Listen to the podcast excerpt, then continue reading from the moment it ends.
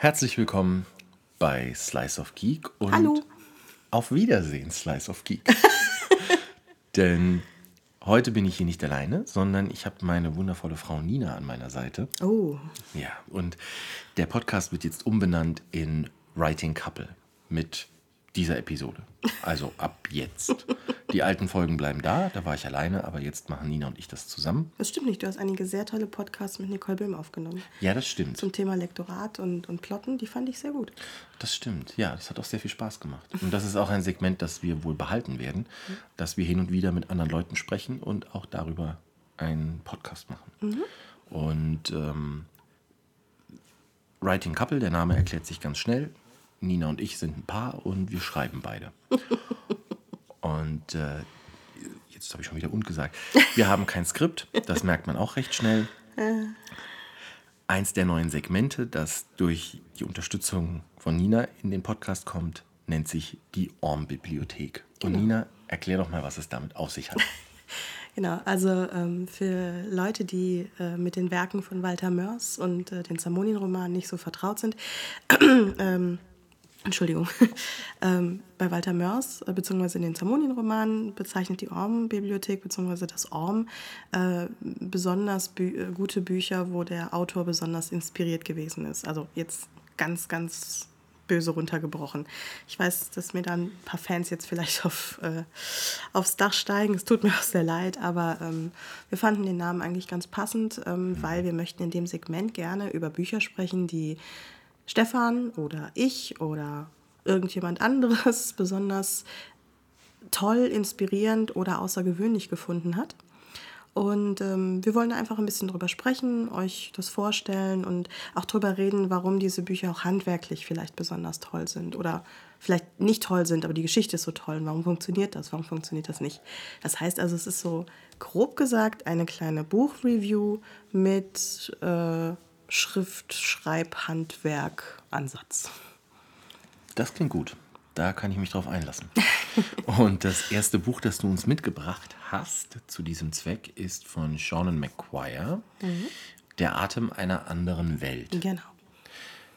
Ich habe mitbekommen, wie du es gelesen hast. Ähm, ich habe es selbst nicht gelesen, aber erklär doch mal kurz, worum es geht und was das Buch ormwürdig macht. Oh, äh, für den zweiten Teil brauche ich länger. Dafür haben wir Zeit. ähm, worum es geht. Also es ist eigentlich sind es drei Bücher in einem. Es sind recht, recht kurze Einzelbände, die sich alle um Miss Eleanor Wests ähm, Haus für verlorene Kinder dreht. Und zwar, ähm, äh, beziehungsweise für Kinder auf Abwägen, Entschuldigung. Äh, die Grundgeschichte ist die, dass äh, Eleanor West ähm, als Kind mal durch eine Tür gegangen ist. Ähm, und da war sie dann in einem völlig verrückten Land und das war alles irrsinnig und irgendwann musste sie wieder zurück nach Hause. Was vielleicht grob an Alice im Wunderland erinnern mag. Und nicht Belgien. Nicht Belgien, nein. Ich bin mir ziemlich sicher, dass sie nicht in Belgien war. Und ähm, so wie äh, Miss Ellie bzw. Miss Eleanor ähm, ist es auch vielen anderen Kindern ergangen. Also viele Kinder sind oder Kinder sind äh, über die Jahre schon äh, immer wieder in irgendwelchen Welten gelandet, weil sie durch Türen gegangen sind, die sich urplötzlich vor ihnen geöffnet haben.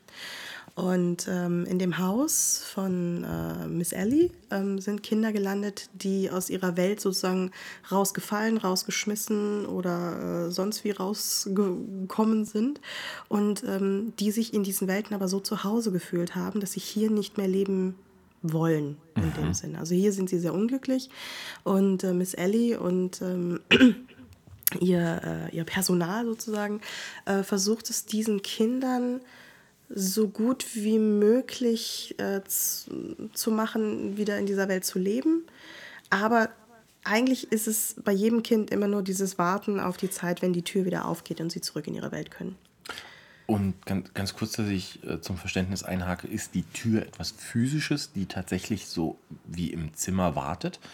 Also ich gehe in mein Zimmer und dann ist rechts an der Wand die Tür ins, äh, wie nach Narnia im Schrank. Oder ist es eine, eine metaphorische Tür, quasi irgendwie ein Riss in der Welt, der sich irgendwann auftut? Oder ich, ich falle in den Brunnen und, äh, oder ins Kaninchenloch und bin dann in der anderen Welt? Es ist beides. Es Ah, ist okay. auch lustig, dass du gerade Narnia ansprichst, weil das zum Beispiel auch als Beispiel genannt wird. Ähm, es ist ja ein Schrank in Narnia, durch den, also zumindest Mhm. beim ersten Mal, als die Kinder nach Narnia rübergehen. Entschuldigung. Erkältungszeit. Ähm, und diese Schranktür ist aber ja nicht immer da, um nach Narnia zu führen, sondern nur in diesem Moment, weil Narnia als Welt braucht Retter und Helden. Und deswegen werden diese Kinder eingeladen. Bei Alice war es damals äh, ein Kaninchenbau, durch den sie gefallen ist. Und genauso hier ist es hier bei den Türen auch. Manchmal können Türen selbst gebaut werden. Manchmal öffnen sich Türen an, an den unmöglichsten Orten, zum Beispiel ein alter Schrankkoffer äh, führt auf einmal als Treppe hinunter in eine andere Welt. Cool. Ähm, Türen können da ganz verschiedene Möglichkeiten öffnen und diese Kinder sind halt immer auf der Suche danach. Und Hm, okay, ja. bei einigen klappt es vielleicht oder auch nicht und bei anderen wird das nie wieder was. Ja. Während du was trinkst, frage ich dich nochmal was. was macht das Buch so gut? Das Buch macht so gut, dass diese Figuren einen sofort mitnehmen. Ähm, ich habe von Sean McGuire schon mal was gelesen. Verzeihung. ähm, das war damals die Oktober Day-Reihe, die bei Lux rausgekommen ist. Und ich muss zugeben, ausgerechnet dort hatte ich mit der Hauptfigur wahnsinnige Probleme. Die Protagonistin war gelinde gesagt ähm, unfassbar emo. Also, und nicht auf die gute Weise.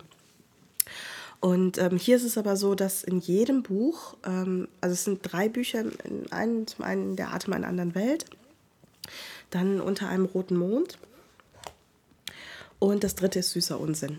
Und jedes Buch ähm, hat seinen eigenen Protagonisten in Anführungszeichen, weil ähm, äh, diese Bücher halt auch immer wieder schwanken zwischen einem auktorialen Erzähler, einem personellen Erzähler und auch wieder äh, aus einer, ein- der Erzählperspektive einer einzelnen Figur.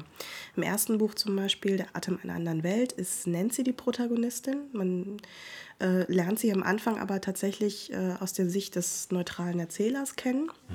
Sie wird beschrieben, ihre Ankunft wird beschrieben.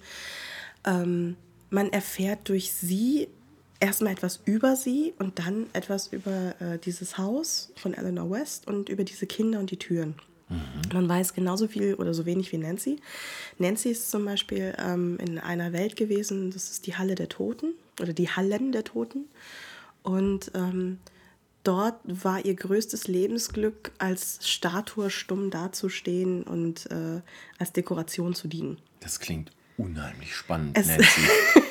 Es ist Also- tatsächlich spannender, als es klingt. Ist Nancy vielleicht auch ein bisschen emo? Nancy ist eigentlich überhaupt nicht emo. Mein Leben ist so doof. Werd doch bloß eine Statue. Einfach nur rumstehen.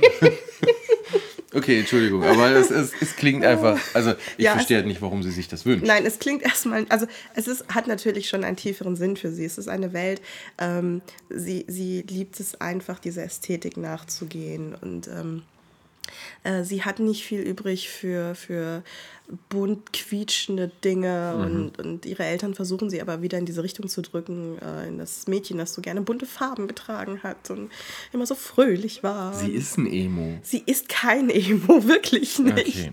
Nancy ist, ist einfach ein, ein stilleres Mädchen, äh, als man das vielleicht jetzt von so einer Protagonistin gewöhnt ist, was sie aber sehr anziehend macht. Also es, es klingt jetzt ein bisschen platt, wenn ich sage, okay, sie spielt gerne Statue. Ähm, aber ich bin nicht Sean McGuire, ich kann das leider nicht so gut darstellen. ähm, aber was, wie gesagt, das Ganze spannend macht, ist zum einen äh, sind es halt diese Figuren. Ähm, Nancy ist spannend, es gibt dann, ich weiß nicht, wie man den Namen ausspricht, man schreibt ihn K-A-D-E.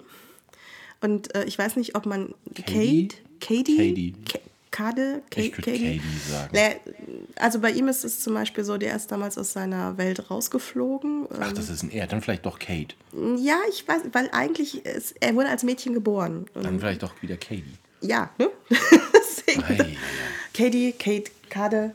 Ich, ich weiß es Ne? nicht. Kann man einen Buchcharakter diskriminieren, indem man seinen Namen falsch ausspricht?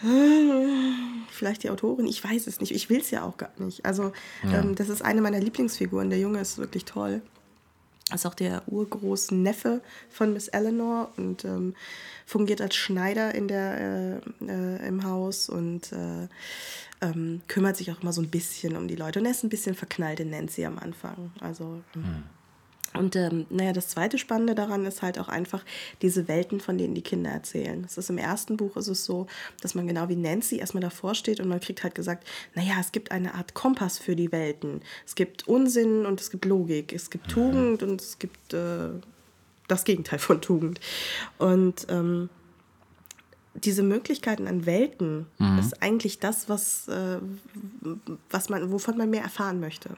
Und das war auch so der Sog, der mich da durchgezogen hat. Ähm, der Plot im ersten Buch ist relativ unerwartet, aber dadurch, dass die Bücher auch so kurz, äh, kurz sind, können da natürlich keine ewig langen Plot-Twists und aufgebauten sind drei Nebenhandlungsstränge. Novellen, Es ne? sind drei Also- Novellen. Es sind so im Schnitt 150 Seiten äh, mit wirklich wunderschönen äh, Illustrationen, äh, zwei bis drei pro Buch ausgestattet. Schön. Sind auch, glaube ich, aus der Original, äh, Originalausgabe.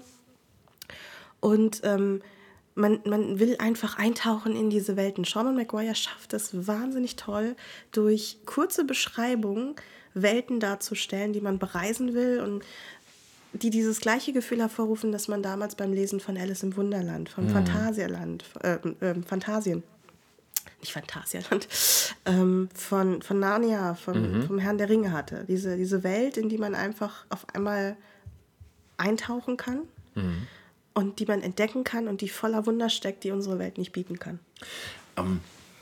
Jetzt noch mal ganz kurz zum Verständnis, weil als du angefangen hast und gesagt hast, da geht es um ein Heim für diese Kinder aus den anderen, also die mal in einer anderen Welt waren und wieder zurück sind, also irgendwie besondere Kinder, war so meine erste Assoziation, weil ich äh, den Film kenne, ähm, Die Insel der besonderen Kinder.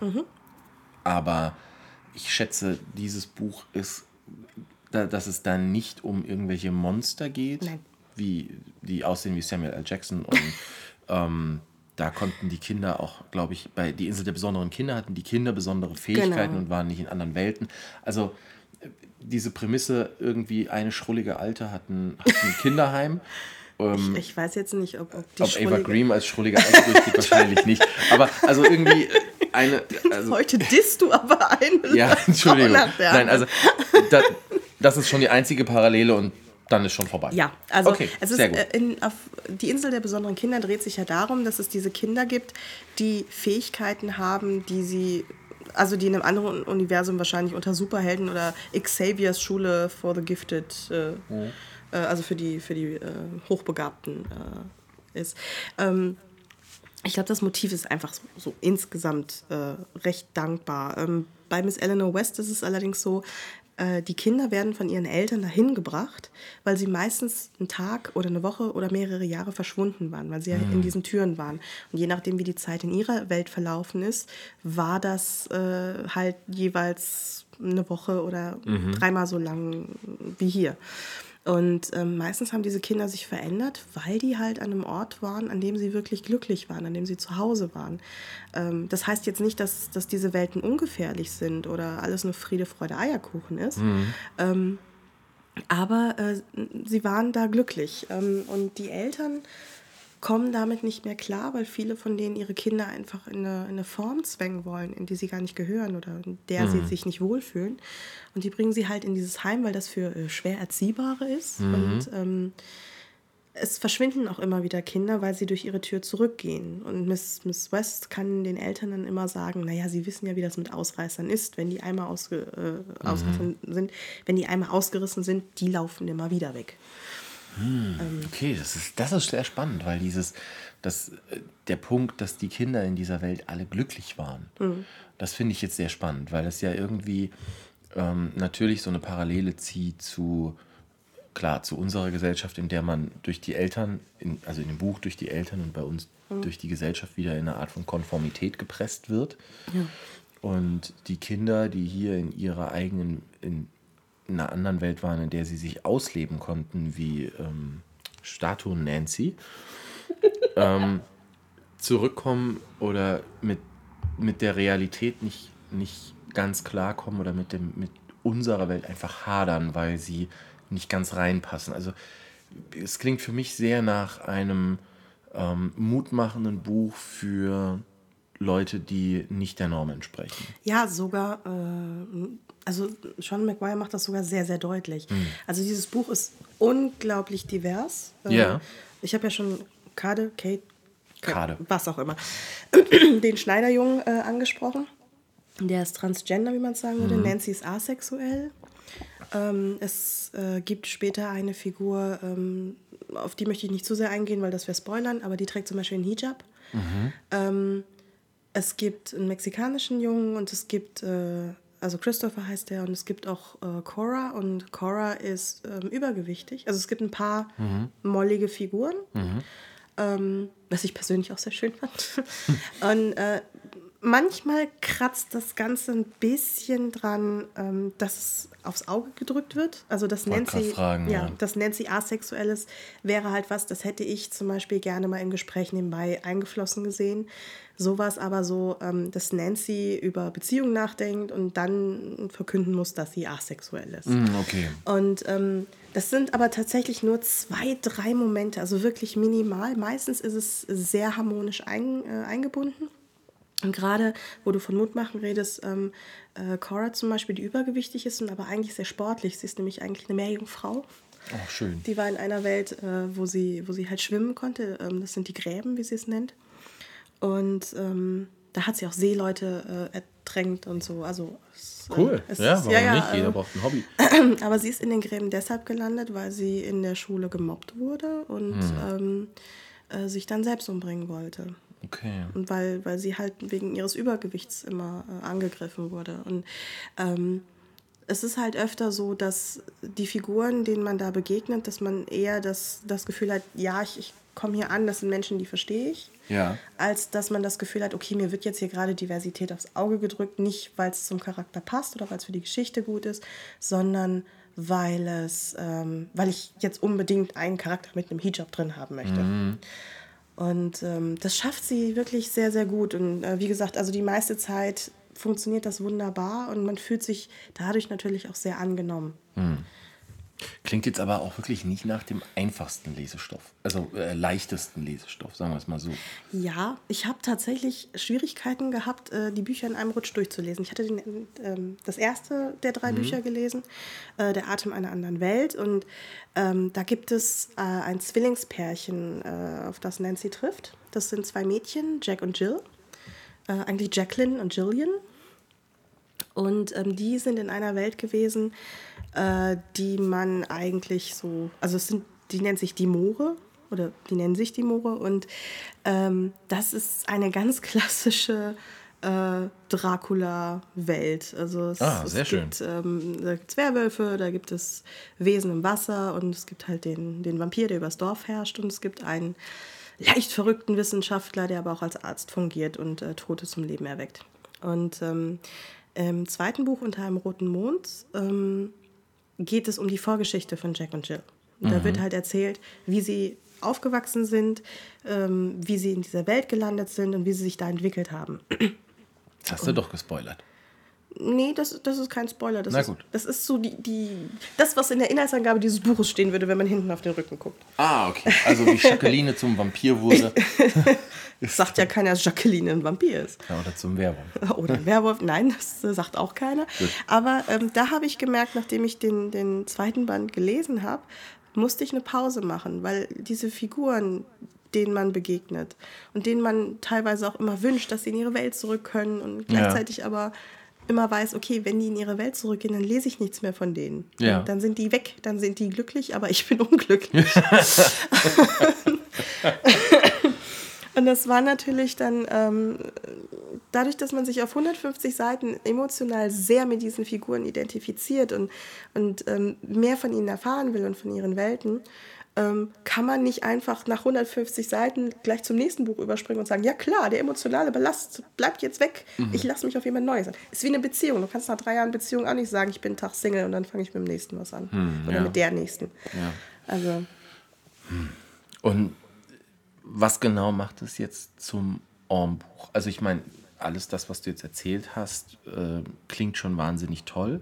Ist es auch noch zusätzlich ein besonderer Schreibstil oder, oder ist es nur der Inhalt?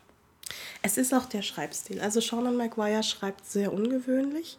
Ähm, Im Moment gibt es ja einen ganz starken Boom der Ich-Perspektive. Ja. ich weiß, das ist ein Pet Peeve von dir. Ich, Ähm, ich, bin ein Freund davon, wenn sie gut gemacht ist, aber viele können es leider nicht. Oh, oh, hört ihn euch an. Also ich persönlich lese sie eigentlich ganz gerne, ich schreibe sie auch gerne. Aber wie das immer so ist, wenn irgendetwas Mode ist oder gerade sehr beliebt, dann hat man die Tendenz, sich daran satt zu lesen. Und Dann sieht man es zu oft, man sieht es zu viel. Wie Zum Beispiel der Fukuhila. Der hat die 80er auch nicht überlebt und das zu Recht. Ja. Und ähm, bei Sean Maguire ist es so, sie weiß ganz genau, was sie tut. Sie, sie bricht die Regeln, weil sie sie kennt. Ah, sehr schön. Ähm, allein die Tatsache, dass sie, dass sie halt keinen langen, ausschweifenden Roman schreibt oder eine Trilogie, sondern sie schreibt eine Serie von kurzen Novellen über dieses Haus, in der Figuren auftauchen, verschwinden, aber auch wieder auftauchen können und nochmal vernetzt sind auf irgendwelchen Wegen. Sie wechselt die Perspektive von, wie gesagt, auktorialer Erzähler zu äh, Ja. Äh, persönlich, äh, also aus, aus der Sicht einer einzelnen Figur. Ähm, manchmal ist auch äh, der, der allwissende Erzähler äh, wie in, in einem alten Theaterstück als Chor da und, und spricht dann von, von Dingen, äh, die so ein bisschen in der Metaebene liegen. Cool. Also es ist, ähm, es ist ein wild, wilder Mix. Und würde mir jetzt jemand so sagen, du, da ist ein Buch und die wechselt mit den Perspektiven und die macht das so und so, würde ich natürlich erstmal sagen, ach du Scheiße. weil das ist halt schwer. Aber, und das, das merkt man in jedem Wort, weil jedes Wort ist so gesetzt, dass man merkt, dass das wurde mit Bedacht und mit Absicht dahingestellt. Äh, dieses gesamte Buch ist von, von einem Können und einer Beherrschung der Sprache durchzogen, die ich bewundernswert finde. Also das, es ist vielleicht gewöhnungsbedürftig. Man muss sich darauf einlassen und man muss auch einfach mal seinen inneren Lektor und, und äh, das Verständnis zur Seite legen und sagen, okay, gib mir deine Geschichte, zeig mir, was du hast. Ja. Und dann wird dich dieses Buch wahnsinnig überraschen und mitnehmen. Wie gesagt, es ist, es ist schwer, das kann nicht jeder. Aber Sean Maguire hat das so im Griff, da werde ich nur neidgrün bei. es, es ist, äh, Ah, das klingt toll. Es klingt wirklich toll. Und, äh, eine Frage noch, ohne, vielleicht kannst du sie beantworten, ohne zu viel zu spoilern, aber gibt es auch Kinder, die mehrmals aus ihrer Traumwelt, also ich nenne es jetzt mal Traumwelt, nicht weil sie sie erträumt haben, sondern weil es ähm, die, die traumhafte, perfekte Vorstellung für sie ist, also ein Traum. Ja. Äh, gibt es Kinder, die da mehrmals wieder rausgerissen wurden, die quasi na, äh, das zweimal reingeschafft haben, aber dann doch wieder rausgefallen sind? ja. Boah, wie bitter. Es, äh, also, das, es ist kein. Äh, das ist kein, kein äh, Kuschelrosa-Buch. Also, wie gesagt, Ja. die, die Welten selbst sind auch manchmal furchtbar. Ja. Aber es sind die Welten, in denen die Kinder sich wohlfühlen. Ähm, Christopher zum Beispiel, der, der hatte Krebs. Ja. Ähm, und äh, ist in einer Welt gelandet, in der Skelette leben. Und er hat sich da in, in das, die Prinzessin dieser Welt verliebt und sie sich auch in ihn. Und ähm, das sind halt Welten, da gibt es halt nur zum Beispiel wenig Beleuchtung bei den Skeletten, weil die haben keine Augen. Das ist denen scheißegal, wie viel Licht da ist und wie viel nicht. Ähm, dann gibt es halt auch die Frage nach, naja, Skelette haben keine, keine Gedärme, die müssen nicht, Ja, ja, nicht klar. essen, trinken, müssen aber auch nicht aufs Klo. Und dann wird Christopher halt gefragt, der halt noch komplett im Fleische ist. Wie ist denn das bei dir gelaufen? Also es war nicht schön und ich möchte da nicht drüber reden. Ähm, das ist, das ist so herrlich. Aber es war ja gemacht. dunkel, es hat auch keiner gesehen. Und riechen konnten die auch nicht mehr gut. Stimmt, die hatten keine Nase. Also es lief ja ein, war eine Win-Win-Win-Situation. Ja. nee, aber es ist, äh, also man, man, darf das, man darf nicht glauben, dass das ein Kinderbuch ist. Also, ähm, Nee, das äh, Gefühl kriege ich mehr und mehr. das ist ja. Aber es sieht wahnsinnig schön aus. Also, ihr Hörer könnt es leider nicht sehen, außer ihr guckt es euch jetzt im Internet an, während ihr weiterhin den Podcast hört. Aber das Cover ist wahnsinnig schön. Die Aufmachung ist sehr schön. Es ist ein Hardcover. Ähm, Fischer Thor macht generell sehr schöne Bücher Ja. und dieses hier hat mir außerordentlich gut gefallen. Allein von der Aufmachung. Also das kann ich nur unterschreiben. Ich habe ja eh ein Fable für Hardcover. Das Einzige, aber das ist jetzt Jammern auf ganz, ganz, ganz hohem Niveau. Ähm, ich finde es ein bisschen schade, dass bei Hardcovern heutzutage keine Lesebändchen mehr drin sind. Es kommt drauf an, bei welchem Buch. Ja, ähm, es gibt aber halt viele. Ja. Dieses Buch jetzt zum Beispiel, das kein Lesebändchen Ja, drin das hat, stimmt. das hätte das, das Gefühl auch dieses. Hätte das besser, noch, noch besser in die Ohrenbibliothek. Ja, dieses, dieses bisschen altmodisch mit Ja. einem aufgeschlagenen, dicken, ledergebundenen Buch in einer Bibliothek auf einem schönen Sessel mit einer Tasse Tee oder Kaffee und dann hat man dieses schöne Lesebändchen da drin. Gut, aber das ist jetzt wirklich ja mal auf hohem Niveau. Also das Buch selbst ist, wie du sagst, schön aufgemacht. Ähm, die, der Hinweis, dass äh, das Buch und die Autorin auch mit diversen Preisen, dem Hugo, dem Locus, äh, Nebula, ähm, also wirklich ganz vielen Awards äh, und Preisen ausgezeichnet wurde, ist als Aufkleber drauf. Den kann man also, wenn er einen nervt, abknibbeln. Es hat einen Schutzumschlag. Ähm, Sehr schön. also ich bin, bin wirklich angetan von diesem Buch. Ich bin äh, sehr, sehr happy damit. Klasse. Also halten wir fest. Äh, eine spannende Autorin, die ihr Handwerk mehr als versteht. Oh ja. Die die Regeln so gut kennt, dass sie sie auch brechen kann, was ich sehr schön finde. Ja. Und eine Geschichte mit Tiefgang über das Zurechtfinden in der Welt, Selbstfindung vielleicht auch so ein bisschen, kann man das sagen? Ja, dieses, wer bin ich, wo bin ich und wie viele. Ja. Und das alles sprachlich sehr schön verpackt. Ja. Das klingt äh, ausgesprochen gut. Und optisch auch noch schön verpackt. Wie gesagt, Illustrationen sehr schön, äh, Schutzumschlag, Hardcover. Also, wie gesagt, für mich ein Kandidat für die Ohrenbibliothek. Ja. wird auch ins entsprechende Regal wandern und ähm, wahrscheinlich äh, auch nicht das letzte Mal gelesen worden sein. es gibt noch, ähm, also Sean McGuire hat schon ein weiteres Buch dazu geschrieben. Und ich meine, ein fünfter Band ist auch in Arbeit. Inwieweit die, äh, die jetzt auch ins Deutsche übersetzt werden, weiß ich nicht. Ich hoffe natürlich sehr drauf, ähm, weil, wie gesagt, die ersten drei Bücher sind ein äh, Suchtgarant. Das heißt, genau, du hast ja die deutsche Übersetzung gelesen. Das heißt, ähm, alles sprachliche Lob bezieht sich dann natürlich auch auf die Übersetzung. Ja, also ähm, die Übersetzung ist, ich glaube, es gab zwei Sachen, wo ich kurz gestolpert bin. Das kann immer mal passieren. Ja, klar. Ansonsten finde ich äh, der Übersetzer, die Übersetzerin, da habe ich jetzt leider nicht geguckt, wer es war. Das können wir schnell, können wir schnell nachholen. Live. Äh, Hier steht's. Ilse Leier. Ilse Leier. Ähm, ja, also Frau Ilse Leier hat da einen großartigen Job gemacht. Die hat halt das, das Märchenhafte in der Sprache ähm, sehr gut übertragen und äh, äh, ins Deutsche übersetzt. Und also ich finde, es ist ein rundum gelungenes Buch, sowohl von der Übersetzung als auch vom Original her. Schön. Ja, klasse. Dann würde ich sagen, ähm, beschließen wir hier die erste Ausgabe der Orm-Bibliothek. Jo. Außer du hast noch eine letzte Ergänzung, die wir jetzt nicht angesprochen haben. Ähm, das vielleicht noch, das Buch ist ein Rezensionsexemplar, das wurde mir vom Verlag zur Verfügung gestellt. Die Meinung ist aber natürlich meine eigene. Ähm, da sind wir einfach offen und ehrlich. Ja, das finde Ja. ich, das kann man sein.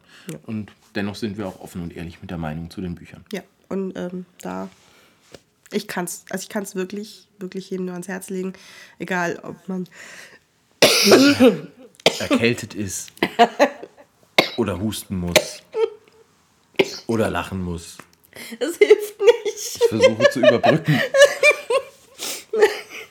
Okay, also egal ob man jung oder alt ist.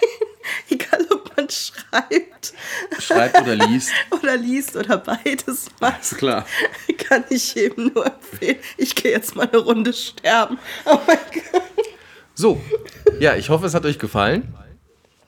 Hinterlasst uns doch dort, wo wir den Podcast teilen, irgendwo einen Kommentar, was ihr davon haltet. Sollen wir mehr davon machen oder noch mehr?